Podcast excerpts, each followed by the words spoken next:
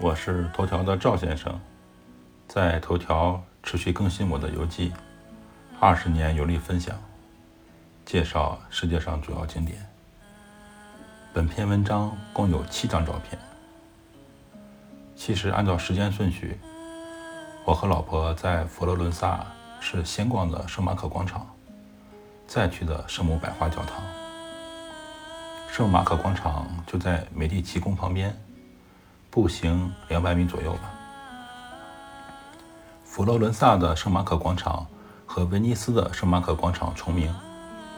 我在我的第五十一篇游记中记录了威尼斯的圣马可广场。两个广场的区别是，佛罗伦萨的圣马可广场文艺气息很浓，旁边有一个美术学院，大卫像就在里面。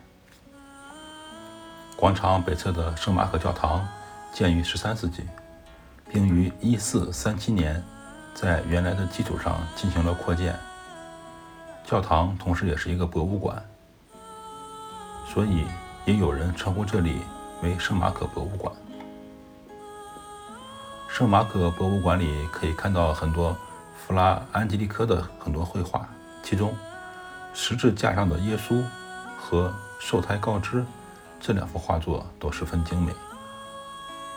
在圣马可博物馆有一条明亮的回廊，就在入口处旁边，被称为圣安东尼奥回廊。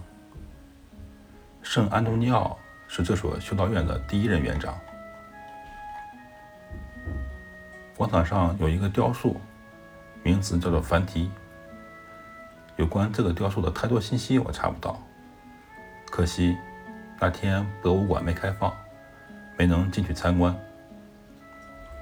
佛罗伦萨美术学院、音乐学院、佛罗伦萨大学都在附近。这一带叫做圣马可区。这里学生和艺术家比较多。我和老婆坐在台阶上，看着这些孩子们，回忆我俩在大学共同度过的美好时光，感叹二人青春不再。我们许诺要共同变老，只不过我老得急了一些。赵先生，二零二零年六月二十日。